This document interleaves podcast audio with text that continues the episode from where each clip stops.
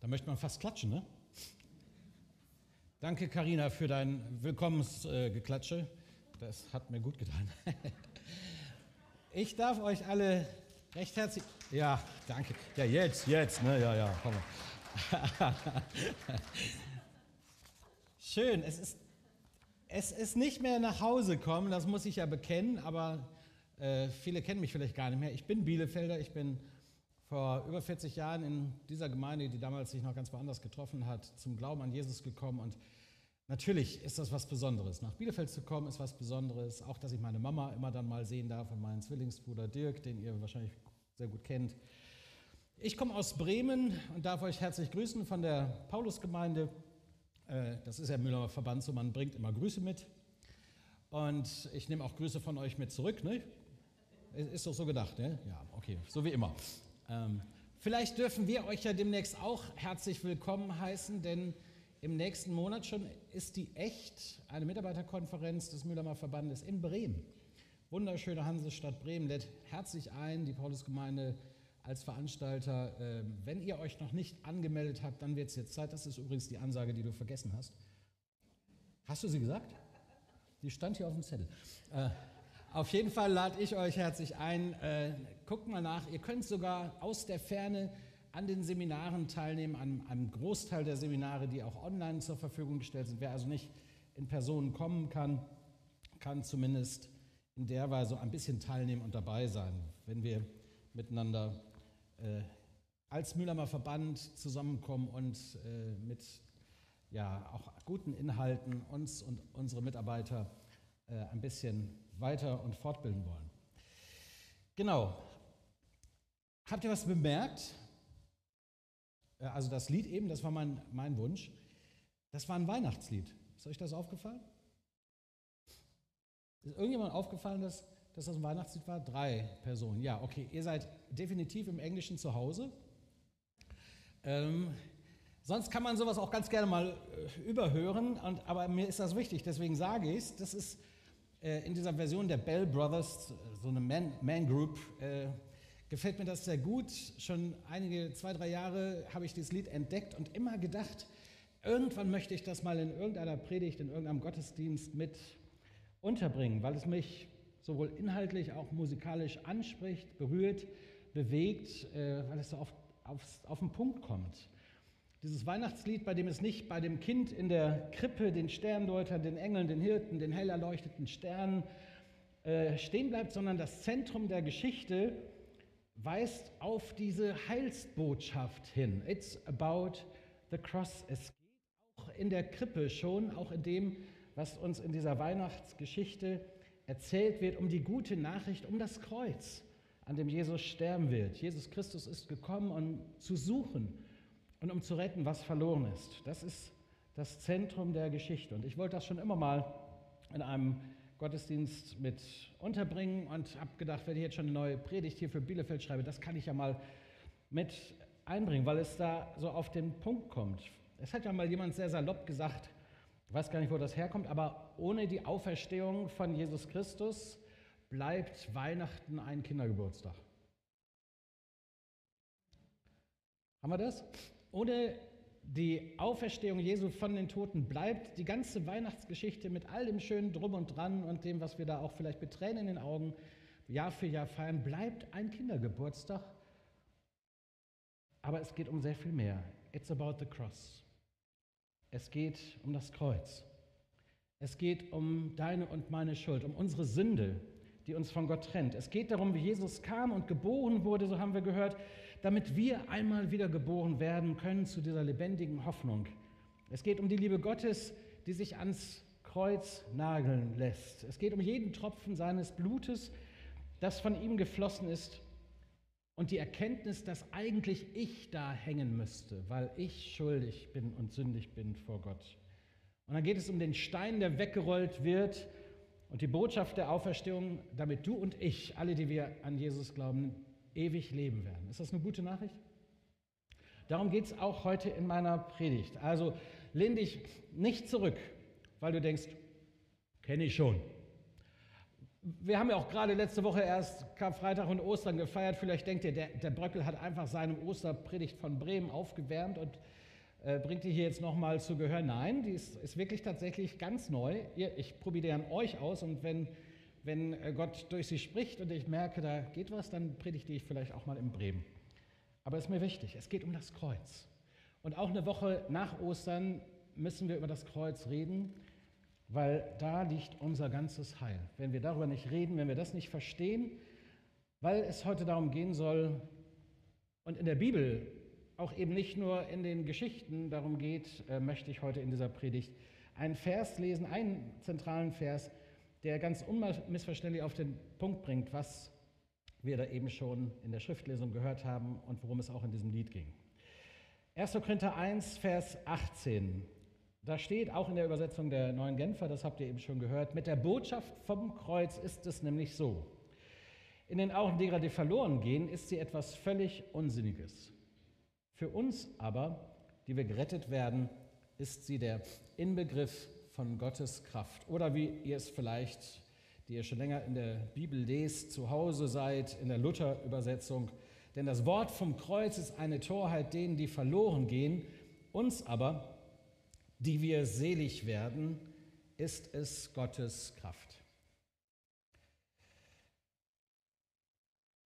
Etwas völlig Unsinniges für die einen, eine Dummheit, etwas Banales, etwas, was für viele wie ein unglaublicher Irrsinn zu sein scheint. Für uns ist es eine Kraft Gottes. Für Paulus, der uns diesen Brief geschrieben hat, nicht uns, sondern zuallererst den Korinthern, aber damit ja auch uns. Ich höre es immer noch irgendwie pfeifen, kann das sein? Ich rede einfach weiter und vielleicht drehe ich mal, mal ganz kurz ganz aus, weil ich muss mal die Nase schneiden und da hilft dann auch wegdrehen nichts. Dann treffe ich das Mikrofon noch mal viel besser. Da, als wir in der, im neuen Gemeindehaus zum ersten Mal so ein Headset hatten und ähm, die Standmikrofone weggingen und ich meine erste Predigt gehalten habe mit dem Headset, musste ich mir auch die Nase schnauben. Da habe ich diese Ansage dann aber nicht gemacht und habe voll reingeblasen. Und äh, da dachte man, die Mauern von Jericho fallen. Einmal. Hatte Angst um das gerade fertiggestellte Gemeindezentrum. Also, es geht um diesen Vers vor allen Dingen, um einen zweiten, den ich gleich noch dazu lesen möchte, weil ich empfinde, dass er wie ein Parallelvers auch von Paulus äh, dazu passt. Das Evangelium eine kraftvolle Botschaft, das will ich zuerst einmal sagen. Das Evangelium ist eine kraftvolle Botschaft, die wir äh, mit auf den Weg bekommen. Und der Gedanke dahinter ist, es ist eine Kraft Gottes, die jedem, der glaubt, Rettung bringt. Wer das glaubt, wird selig. Kennen wir ja auch so aus dem Deutschen, wer es glaubt, wird selig. Da ist das dann immer eher negativ gemeint. Ja, wer es glaubt, wird selig. Aber wer das glaubt, wird selig, wird gerettet, wird heil, wird frei, kommt an seinem eigenen, eigentlichen Bestimmungsort an. Ich glaube, wir können eine Folie weiterklicken. Ähm, eine kraftvolle Botschaft, über die ich heute reden möchte. Wir leben in einer Zeit der schlechten Nachrichten. Ähm, da, sind die, äh, da ist die sich zuspitzende Klimakrise, die immer weiter schreitende Schere der Ungerechtigkeit zwischen Arm und Reich. Da ist die mittlerweile über zwei Jahre andauernde Auseinandersetzung mit dem Coronavirus, mit dieser Pandemie, die weltweit Spuren hinterlässt und vielen Unruheherden überall auf der Welt. Und die haben wir ja hier und da erfolgreich verdrängt, aber jetzt kommt der Krieg in, uns in Europa ganz nahe und plötzlich merken wir, dass so vieles, was wir sicher glaubten, gar nicht sicher ist. Da sind Ängste und Sorgen, da sind Herausforderungen in wirtschaftlicher, in sozialer Weise, ähm, die wir zu spüren bekommen. Und viele andere schlimmen und bedrohlichen, katastrophalen Zustände könnten wir jetzt alle noch, ohne viel nachdenken zu müssen, aufzählen und in diese Klage, in den Weltschmerz, in das, was unsere Zeit ausmacht, auch mit anfügen. Und das ist ja auch wahr. Wenn wir nicht aufpassen, ist es ja schnell passiert, dass wir nur noch auf das Negative fixiert sind, dass wir sogar, äh, selbst wenn es sich hier und da wieder zurechtruckelt, schon das Nächste erwarten in so einer ganz ähm, ungesunden, unheilvollen, negativen Fixierung, gefühlszumäß. Und da macht sich bei vielen Menschen unserer heutigen Zeit eine Ohnmacht, eine Hoffnungslosigkeit breit, bis hin in die Gemeinden, in die Kirchen. Und Menschen, die mit Jesus unterwegs sind.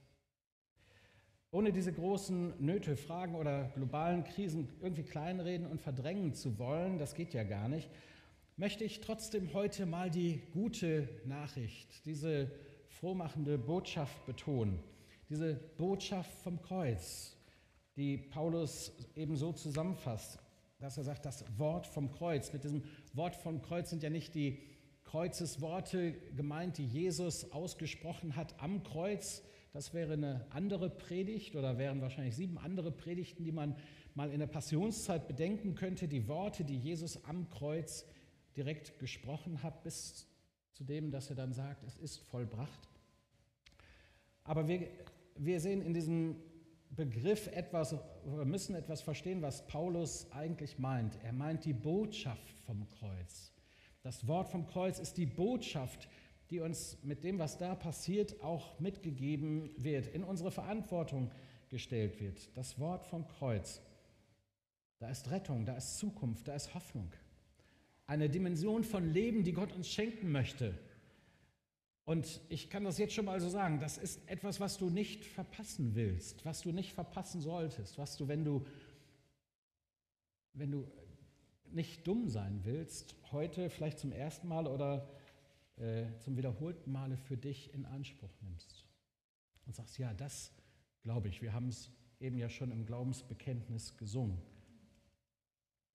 Es gibt einen Paralleltext im Neuen Testament, äh, so empfinde ich ihn zumindest. Paulus schreibt an die Römer äh, auch einen Brief, einen von 13 Briefen, die er geschrieben hat. Er hat ja viel Zeit verbracht, um Gemeinden zu besuchen, zu gründen, aber dann ihn auch entweder im Vorfeld, so ist das im Römerbrief, oder in der Nachbereitung, so ist es beim Korintherbrief, nochmal aufzuschreiben, was ganz wichtig ist, was sie hören müssen. Und da in diesen 13 Briefen, die er schreibt, ähm, geht es immer wieder um das Evangelium, um diese Botschaft. Und von der schreibt er im Römer 1, Vers 16, zu dieser Botschaft bekenne ich mich offen und ohne mich zu schämen, denn das Evangelium ist die Kraft Gottes die jedem, der glaubt, Rettung bringt. Also ich empfinde das als eine ganz starke Ergänzung, fast wie eine Wiederholung zu dem, was wir eben schon im Predigtext gehört haben. Das Wort vom Kreuz. Eine Torheit, denen die verloren ist, uns aber, die wir daran glauben, eine Gotteskraft. Ich möchte nochmal beten. Vater, und jetzt hilf uns, dein Wort zu hören und zu verstehen, auch für uns zu empfangen, was dran ist und äh, nimm alles weg, was uns stören will, was uns den Fokus, die Aufmerksamkeit, die äh, nehmen will. Lass uns hören, wie Jünger hören. Und ähm, glauben, der Auswirkungen hat in dieser Welt. Amen. Das Wort vom Kreuz eine kraftvolle Botschaft. Nun kann es ja schnell passieren, dass, was ich eben schon andeutete, dass äh, wir auch sagen, ja, kenne ich ja alles schon, habe ich schon gehört, ist nichts Neues. Und äh, gerade nach Ostern wahrscheinlich äh, ist da auch eine Gefahr. Trotzdem glaube ich, dass wir es ja nicht nur so im Kirchenjahr unterbringen und dann bedenken und wieder abhaken können, sondern es, ich, ich glaube, hier ist ein Schlüsselvers, eine Wahrheit, die, äh, die wir hören müssen. Die gute Nachricht. Darum geht es immer wieder, dieses Evangelium, äh, das kommt ja aus dem griechischen Euangelium, eine frohmachende Botschaft, ja, eine gute Botschaft oder äh, ich habe Edwin gefragt, ob wäre ja gut gewesen, wenn heute der Gospelchor gesungen hätte. Da, hätte man äh, über, über das Wort Gospel ja auch noch kommen können. Da ist, das heißt ja auch nichts anderes als Evangelium, Gospel, also etwas Gutes, was man weiter erzählt. Äh, Lieder, Texte, die einfache Botschaften des Evangeliums auf den Punkt bringen, Musik, die etwas auszudrücken vermag, worüber wir, nicht schweigen können, unmöglich schweigen können. So hat es Victor Hugo mal gesagt über die Gospelmusik, zu der so viele Menschen auch Zugang haben, die sonst nicht in Kirchen kommen. Aber die Attraktivität dieser Musik ist ja nicht in sich selbst begründet, sondern vor allen Dingen auch in dieser frohmachenden, guten Nachricht, der Botschaft, diesem Wort vom Kreuz. Paulus, der das immer wieder auch zum wiederholten Male sich nicht ähm, zu schade ist, das zu betonen, zu predigen, äh, so einfach, so schlicht wie diese Botschaft, so dumm und irrsinnig, wie sie für viele zu sein scheint. Neben seiner intensiven Reisetätigkeit schreibt er davon, betont das Evangelium, sagt es seinen Mitarbeitern weiter und auch im kleinen Kreis.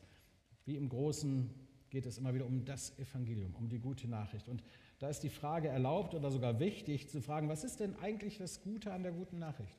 Und hier hätte ich jetzt am liebsten Zeit, mit euch zusammenzusitzen, vielleicht in so einem äh, Hauskreis-Setting oder so, um euch zu fragen, ja, sag doch mal selbst, was, was ist eigentlich, wir reden da ja oft drüber oder wir hören viel davon, was ist das Gute an der guten Nachricht? Wenn jemand dich fragt, äh, ihr seid auf dem Kesselbrink, habe ich eben gelesen, äh, und du traust dich damit hinzugehen und versteckst dich nicht nur im Chor, äh, sondern bist dann tatsächlich im echten Kontakt mit Menschen, die vielleicht nicht in die Kirche gehen, die nicht deine Vorbildung haben und dein traditionelles evangelisches, katholisches oder freikirchliches äh, Erbe haben, sondern die einfach gar keine Ahnung mehr haben, was das ist. Und wie erklärst du Evangelium? Wie füllst du Evangelium? Was ist das Gute an der guten Nachricht. Ich glaube, bevor wir auf die Straße gehen, müssen wir in unseren Gemeinden äh, auch immer wieder mehr, mehr und mehr darauf achten, dass wir sprachfähig werden, das nicht nur untereinander zu teilen, weil da kennen wir alle die Begriffe und können damit umgehen, ohne dass wir das näher erklären. Aber was ist das Evangelium? Und da, entschuldigt bitte, da, das wäre jetzt ein ganzes Seminar, das ich halten müsste. Aber ich, ich fasse das mal in so ein paar Schlaglichter zusammen. Und wie gesagt, ich wünsche mir immer sehr, staune aber auch und leide auch ein bisschen darunter, dass viele Christen, auch langjährige Christen, nicht in der Lage sind, verständlich zu erklären, was das Evangelium ist. Oder ihre eigene Geschichte. Da, da ist dann oft Theologisieren und fromme Worte, aber es, sie bringen es nicht auf den Punkt und Menschen verstehen das nicht. Wir sprechen dann eine andere Sprache. Also wie erkläre ich denn Evangelium, die, die gute Nachricht? dass Gott mich liebt und einen Plan für mein Leben hat. Gott liebt mich und hat einen guten Plan für unser Leben. Sag das mal einem Menschen so einfach mal so auf der Straße und wart mal ab, was er dazu sagt. Und dann erzählst du deine Geschichte, wie Gott dich gefunden hat, wie du zum Glauben gekommen bist. Wenn wir vom Evangelium reden, dann dürfen wir vom Frieden Gottes reden, der höher ist als alle Vernunft. Das können wir alle auswendig mitsprechen. Aber wie macht sich dieser Friede in meinem Leben wirksam? Wie, wie wie ist der zu Hause in unserem Miteinander in der Gemeinde? Oft ja nicht. Kriegen wir ja oft innerhalb unserer Kreise gar nicht hin, dass der Friede Gottes durch uns Raum findet und wir Friedensstifter sind. Aber der Friede Gottes, das gehört ganz eng zum Evangelium dazu. Zu diesem Jesus, der selber der Friedefürst ist, der Frieden gemacht hat zwischen mir und Gott und der ein Friede Gottes, der möglich ist, auch angesichts von Krieg und Leid und äußeren Krisen. Oder Evangelium, die Freude, die von innen kommt. Haben wir früher hier in der Gemeinde so ein Lied gesungen und sogar geklatscht. Freude, die mir niemand nimmt. Herr, du machst mein Leben reich durch das Licht deiner Liebe. Anneke, jetzt sage ich schon Anneke zu dir. Heike natürlich. Also Freude. Ist da Freude in meinem Leben? Äh, kommt da Freude rüber, wenn ich mit Leuten rede? Oder was kommt darüber? Lebt das Evangelium in mir? Freude, die von innen kommt, die nicht von äußeren Umständen abhängig ist, weil, weil ich Leben in Jesus gefunden habe. Vergebung unserer Schuld. In diesen Versen, sowohl bei im Korintherbrief als auch äh, in dem, was wir eben aus dem Römerbrief gelesen haben und in, in dem, wie Paulus es später entfaltet, geht es immer wieder auch um, um Sünde, um Schuld um, und um Vergebung von der Schuld. Kommen wir gleich noch drauf. Aber auch, und die Rettung aus unserer Verlorenheit. Vergebung unserer Schuld. Man kann über Sex und alles reden. Es äh, gibt heute kaum noch Tabus, aber red mal über Schuld und Sünde. Das scheint das neue Tabuthema zu sein. Aber genau darüber müssen wir reden, weil es jeden Menschen betrifft und jeder daran leidet und jeder daran verloren geht, wenn er Jesus nicht hat. Also Evangelium heißt, wir reden von der Rettung, wir reden von der Vergebung unserer Schuld, wir dürfen reden von dem Licht, das in die Dunkelheit kommt. Das ist auch ja wieder so ein Bild, das wir von Weihnachten kennen. Licht in der Dunkelheit dieser Welt, Leben mit Sinn und Ziel, das ist Evangelium. Wie lebst du das? Wie erlebst du das? Wie teilst du das anderen mit, dass es ein Leben gibt, das zu leben sich lohnt, dass du den Sinn deines Lebens gefunden hast, die Suche deines Lebens ein Ende gefunden hat, als du mit diesem Jesus Christus in Berührung gekommen bist. Oder Evangelium für mich bedeutet auch begründete Hoffnung zu haben. Nicht nur so, wie, wie man schnell sagt, so sagt ja jeder, ne? die Hoffnung stirbt zuletzt, ja. Ähm, und da hält man sich irgendwie dran hoch. Und ich sage mal, wenn die Hoffnung am Ende doch stirbt, dann ist es keine Hoffnung. Meine Hoffnung stirbt nie, weil Jesus lebt. Und ich in Ewigkeit leben werde. Die Hoffnung stirbt nicht zuletzt, weil wenn Jesus die Hoffnung ist, dann ist das ewig. Die Hoffnung stirbt nicht. Vielleicht menschliche Hoffnungen. Strohhalme, an denen man sich festhält. Aber die Rettung in Jesus, Jesus selbst, lebt und besteht. Und alles, was er gesagt hat, wird sich erfüllen. Alles, was ihn ausmacht, bleibt. Gott ändert sich nicht. Begründete Hoffnung auf das, was er sagt, dass es auch geschieht. Ewiges Leben nach dem Tod. Ich habe ja nun viel auch mit Seniorenarbeit zu tun und ja, da rede ich drüber. Gerade heute Morgen beim Frühstückstisch, das war jetzt keine Seniorenarbeit, aber meine Mama ist ja auch schon über 50. Und da denkt man auch schon mal über Tod nach und über, wie werde ich eigentlich sterben und wie wird das mal sein. Und habe ich, habe ich Gewissheit, dass ich bei Jesus bin? Habe ich dieses Leben in Jesus, das, auch wenn hier Schluss ist, wenn der letzte Vorhang fällt, wenn ich meinen letzten Atemzug tue, ich weiß, wo ich ankomme? Das ist Evangelium, das ist gute Nachricht. Ja, es gibt ein Leben nach dem Tod bei Jesus. Es gibt auch ein ewiges Verderben, es gibt auch ein ewiges Verlorensein. Auch darauf kommen wir gleich noch zu sprechen. Es gibt Heilung von innen nach außen, dass meine Seele gesund wird. Das bewirkt Jesus, das bewirkt seine Wahrheit, das bewirkt der Heilige Geist in mir, das Evangelium. Dieses Wort vom Kreuz, das ist eine Kraft, das ist eine Wahrheit, für die wir uns nicht zu schämen brauchen. Paulus würde ich sagen, warum solltest du dich auch schämen? Das ist gute Nachricht und das muss die Welt hören. Da sind wir jetzt schon beim Stichwort Kraft. Das wäre jetzt mein nächster Punkt in dieser Predigt, weil es ja hier auch so deutlich kommt mit der Botschaft vom Kreuz. Ist es nämlich so, in den Augen derer, die verloren gehen, ist sie etwas völlig Unsinniges. Für uns aber, die wir gerettet werden, ist sie der Inbegriff von Gottes Kraft. Der Inbegriff von Gottes Kraft oder wie Paulus dann im Römerbrief sagt, das Evangelium ist die Kraft Gottes, die jedem, der glaubt, Rettung bringt. Merkt ihr, wie das zusammengehört? Das Evangelium, eine kraftvolle, eine rettende Botschaft. Und der persönliche Glaube eben als die Schlüsselerfahrung. Es, es geht nicht nur um evangelisch, katholisch, dogmatisch, theologisch, es geht um die eigene Erfahrung, den eigenen persönlichen Zugang, dass, dass du ihn kennst. Jesus selbst kennst. Der persönliche Glaube als die Schlüsselerfahrung mit dieser Kraft Gottes, die dann anfängt in mir zu wirken, in deinem Leben. Das ist auch eine Herausforderung für Menschen, die noch nicht glauben. Ich wünsche dir das so sehr, falls du hier sitzt, ich kenne ja längst nicht mehr alle, das ist gut so, auch ihr, die ja an der Übertragung Gottesdienst heimlich mithört, ungefährlich vielleicht. Äh, ich, ich hoffe, dass das bei euch ankommt, dass wir hier auch in die Entscheidung gestellt sind, wenn wir das hören, dass man diese Predigt oder auch diese Verse nicht hören oder lesen kann, ohne am Ende zu wissen, ich muss mich entscheiden. Entweder bin ich dabei oder ich bin nicht dabei. Entweder ich sage Ja zu dieser Botschaft und folge Jesus und komme im Leben an, oder ich sage Nein und es geht in Ewigkeit daneben. Gottes Ziel mit deinem Leben ist Lebensveränderung. Da ist eine Kraft, eine Power die wirksam ist. Und das mit der Power, mit der Kraft ist nicht etwas, was Gott hat, sondern was ihm in seinem ganzen Dasein ausmacht. Da ist Kraft und der Heilige Geist, ähm, wenn ihr bis Pfingsten warten wollt, äh, könnt ihr das tun, aber eigentlich ist er auch jeden Sonntag, jeden Tag da, die Kraft Gottes, die, äh, diese dritte Person der Dreieinigkeit Gottes, die sich eben auch gerade darin erweist, dass sie über unsere Möglichkeiten hinaus Dinge tut, bewegt und auf den Weg bringt, auch in unserem Leben, wie sich durch den Heiligen Geist Gaben freisetzen, ähm, Wunder freisetzen, auch bis auf den heutigen Tag. Und es, nichts weniger sollten wir erwarten, weil Jesus lebt und auferstanden ist und die Kraft der Auferstehung unter uns auch wirksam ist durch den Heiligen Geist.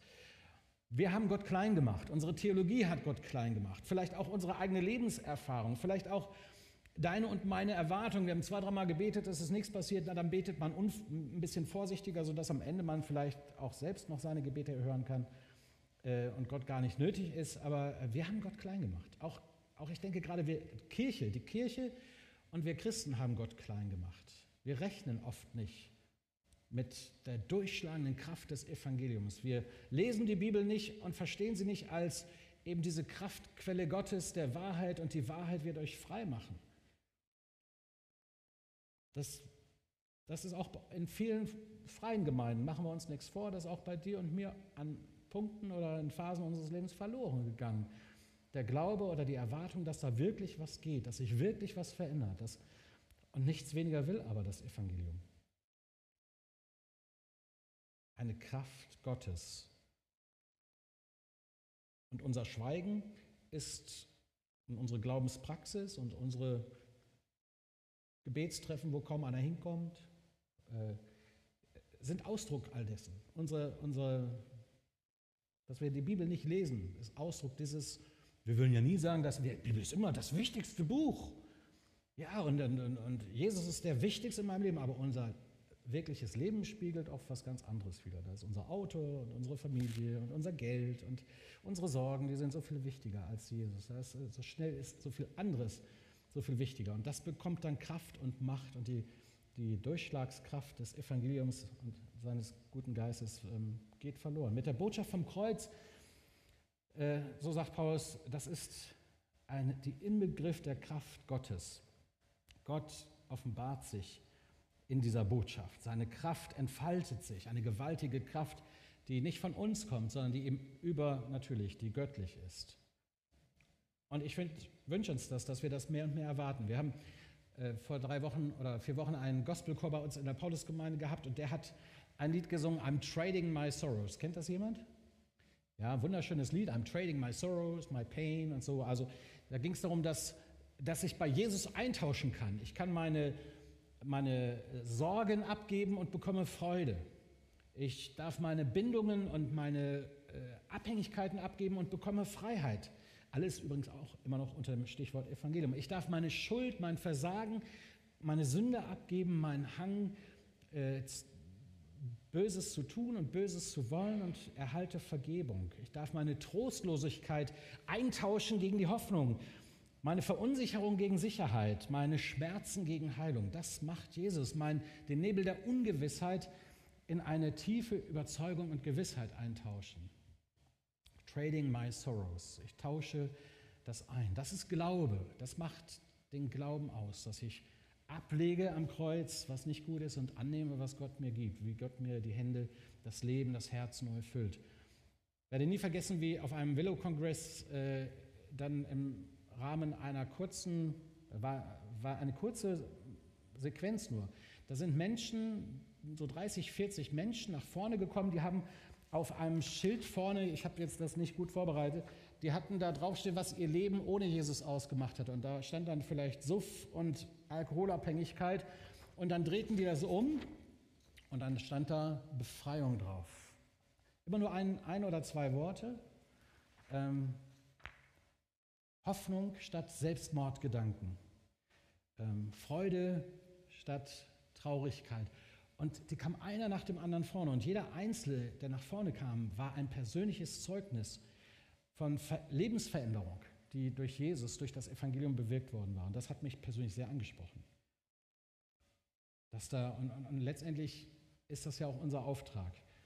Ähm, wir haben vor zwei Jahren Monika kennengelernt. Sie kam zu einer, einer Weihnachtsfeier und war ziemlich fertig, gerade frisch geschieden äh, oder getrennt von ihrem Mann lebend. Und wir durften sie kennenlernen, ganz vorsichtig auch mal in Gemeinde mit hineinnehmen, auch sehr viel persönlich in Gesprächen und, und so haben wir uns Zeit für sie genommen.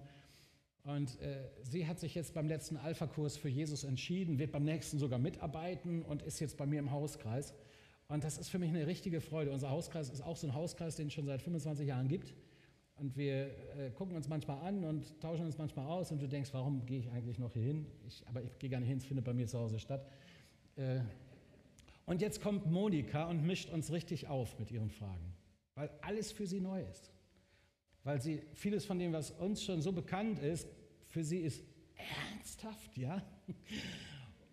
Und, und sie staunt Bauklötze, einem nach dem anderen, und lässt sich von Jesus verändern. Es ist wunderschön, sie zu beobachten und äh, dass wir so ein bisschen dabei sein dürfen.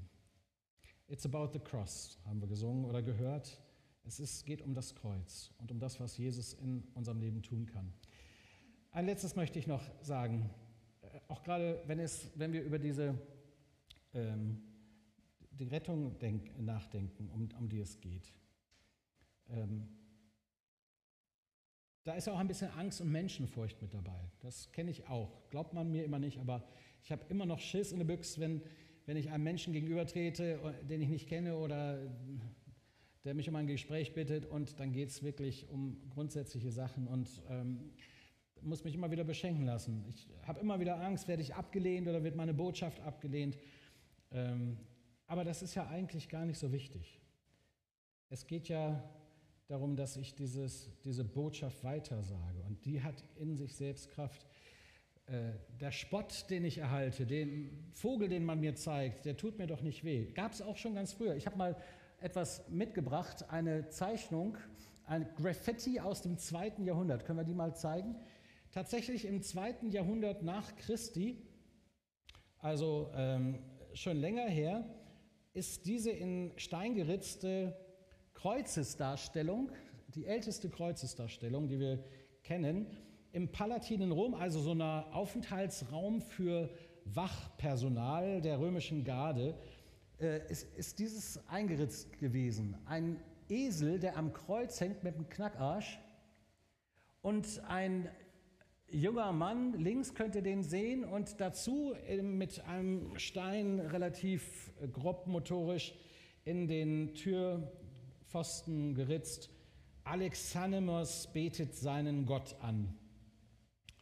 Und es ist klar, dass das eine Verhohnepiepelung der Christen war. Wahrscheinlich war Alexamenus einer der römischen Wachleute, die sich zum christlichen Glauben bekehrt hatten. Und jetzt musste er den Spott ertragen, dass sein Gott ja am Kreuz hängt. Und ähm, das konnte man schon damals nicht wirklich verstehen. Da hat man auch schon damals den Christen den Vogel gezeigt und so, das ist, du bist ein Esel.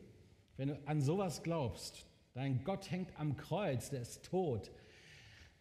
Dein Gott ist gescheitert, dein Jesus, und du betest ihn an. Das kann nicht verstanden werden, dass das der Weg zu unserer Rettung sein soll. Das wird bis heute nicht verstanden und trotzdem, trotzdem ist es wahr. Das, was Paulus hier sagt, das, was der Alexamenos offensichtlich praktiziert hat, dass er Jesus anbetet und ihm nachfolgt, auch wenn er missverstanden wird, auch wenn diese Botschaft von einigen für Torheit, für Dummheit, für unglaublichen Schwachsinn äh, verstanden wird. Uns ist es Gottes Kraft. Und darum ein letzter Punkt, mit dem ich schließen möchte, der aber nicht ausbleiben darf. Äh, das Stichwort, das ich euch noch mitgeben will, ist Weitersagen. Offensichtlich ist euch das auf dem Herzen. Ich weiß nicht, wie viele Leute von euch mit auf dem Kesselbrink sein werden. Aber jeder Sonntag ist ja auch eine Gelegenheit, weiterzusagen, Evangelium weiterzusagen. Und ich glaube, Kirche, die Daseinsberechtigung der Kirche ist darin begründet, dass wir das Evangelium weitersagen. Wenn wir anfangen, uns nur noch mit uns selbst zu beschäftigen, wenn wir unsere Konflikte und unsere zwischenmenschlichen äh, Probleme, wenn wir uns im Mittelpunkt stellen und so vieles, was man tut oder oder was dann passiert, in den Mittelpunkt stellen dann äh, und verloren geht, dass wir das Evangelium verkündigen, dass wir diese Botschaft weitersagen, dann, dann sind wir genau da, wo der Teufel uns haben will, dann sind wir schwach. Wenn wir nicht mehr dafür beten, dass Menschen gerettet werden, weil die Realität, das, was Paulus ja auch deutlich sagt, ist, dass alle anderen verloren gehen werden. Die, die das nicht glauben, gehen verloren. Das sagt Johannes ja in seinem Evangelium auch, dem Vers, den jeder auswendig sagen kann oder können sollte. So sehr hat Gott die Welt geliebt, dass er seinen eigenen Sohn gab, dass alle, die an ihn glauben, nicht verloren werden, sondern ewig leben. Das setzt ja auch ganz klar voraus, dass es nur diese zwei Wege gibt, entweder verloren oder gerettet. Es gibt nichts dazwischen. So ein bisschen fromm, ein bisschen Jesus, ein bisschen gläubig. Entweder bist du gerettet oder du gehst verloren. Macht das Evangelium nicht attraktiver im Moment, aber so klar und so deutlich, wie es in der Bibel drinsteht, so klar und deutlich dürfen und müssen wir es den Menschen sagen. Es gibt ein ewiges Verlorensein. Und das motiviert mich sehr stark, trotz allem Spott, trotz allem Missverständnis, dieses Evangelium weiter zu sagen, weil einige werden gerettet. Letzte Geschichte vor ungefähr zwei Monaten hatten wir Taufgottesdienst in der, Bielefeld, der Bremer Gemeinde und wir haben uns auf ein kleines Experiment eingelassen. Ich bin am Samstag losgegangen und habe für circa zehn Personen Taufkleider gekauft. Große, kleine Unterhosen, Männer, Frauen-T-Shirts. Kam mir richtig komisch vor, in einer äh, Unterwäsche für Frauen einzukaufen und äh, hatte dann so für circa 80 Euro äh, weiße Klamotten gekauft, weil wir den Eindruck hatten, am Sonntag werden sich Leute auch spontan taufen lassen. Und dann weiß ja nicht, in welcher Konfektionsgröße kommen die an. Das Taufwasser war warm, wir hatten vier oder fünf Täuflinge, die geplant waren und tatsächlich im ersten Gottesdienst um 10 Uhr war ein junger Mann, der diese Ankündigung, dass man sich heute taufen lassen kann, sehr spontan angenommen hat. Er war schon lange Christ und hatte nur auf die Gelegenheit gewartet. Und im zweiten Gottesdienst, den ich so durchgescannt habe, habe ich nur eine Person gesehen, die ich überhaupt nicht kannte. Und äh, dachte, nee, das im zweiten wird das nichts. Und ob ihr es glaubt oder nicht, diese Frau, Elke heißt sie, im zweiten Gottesdienst, die war's. Und die hat mit Herzklopfen ist sie in der Pause zwischen Predigt und vor der Taufe zu mir gekommen hat ihr Leben Jesus anvertraut und sich fünf Minuten später taufen lassen auf ihr Bekenntnis zu Jesus. Die war vorbereitet. Da hatte Gott schon ein halbes Jahr lang intensiv zu ihr geredet. Die, äh, die wäre auch mit Klamotten so ins Wasser gesprungen, weil sie wusste, ich brauche diesen Jesus. Ich möcht, muss gerettet werden. Ich, und sie war zum aller, allerersten Mal bei uns in der Kirche. Durch einen Bekannten, der auch noch nie bei uns war, mitgebracht worden.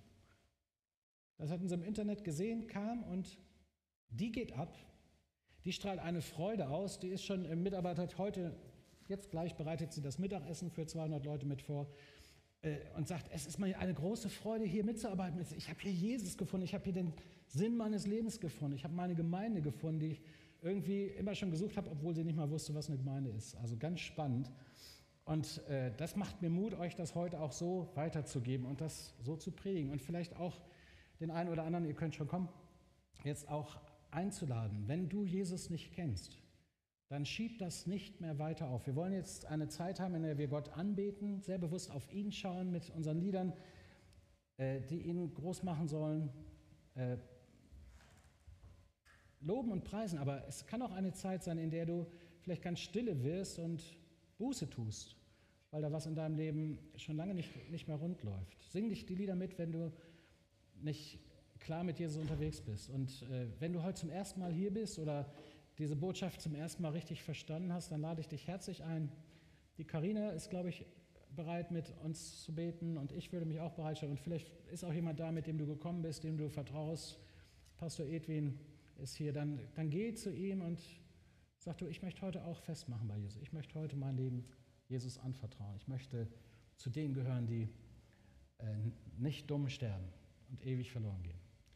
Das schenke euch Gott und er segne euch. Amen.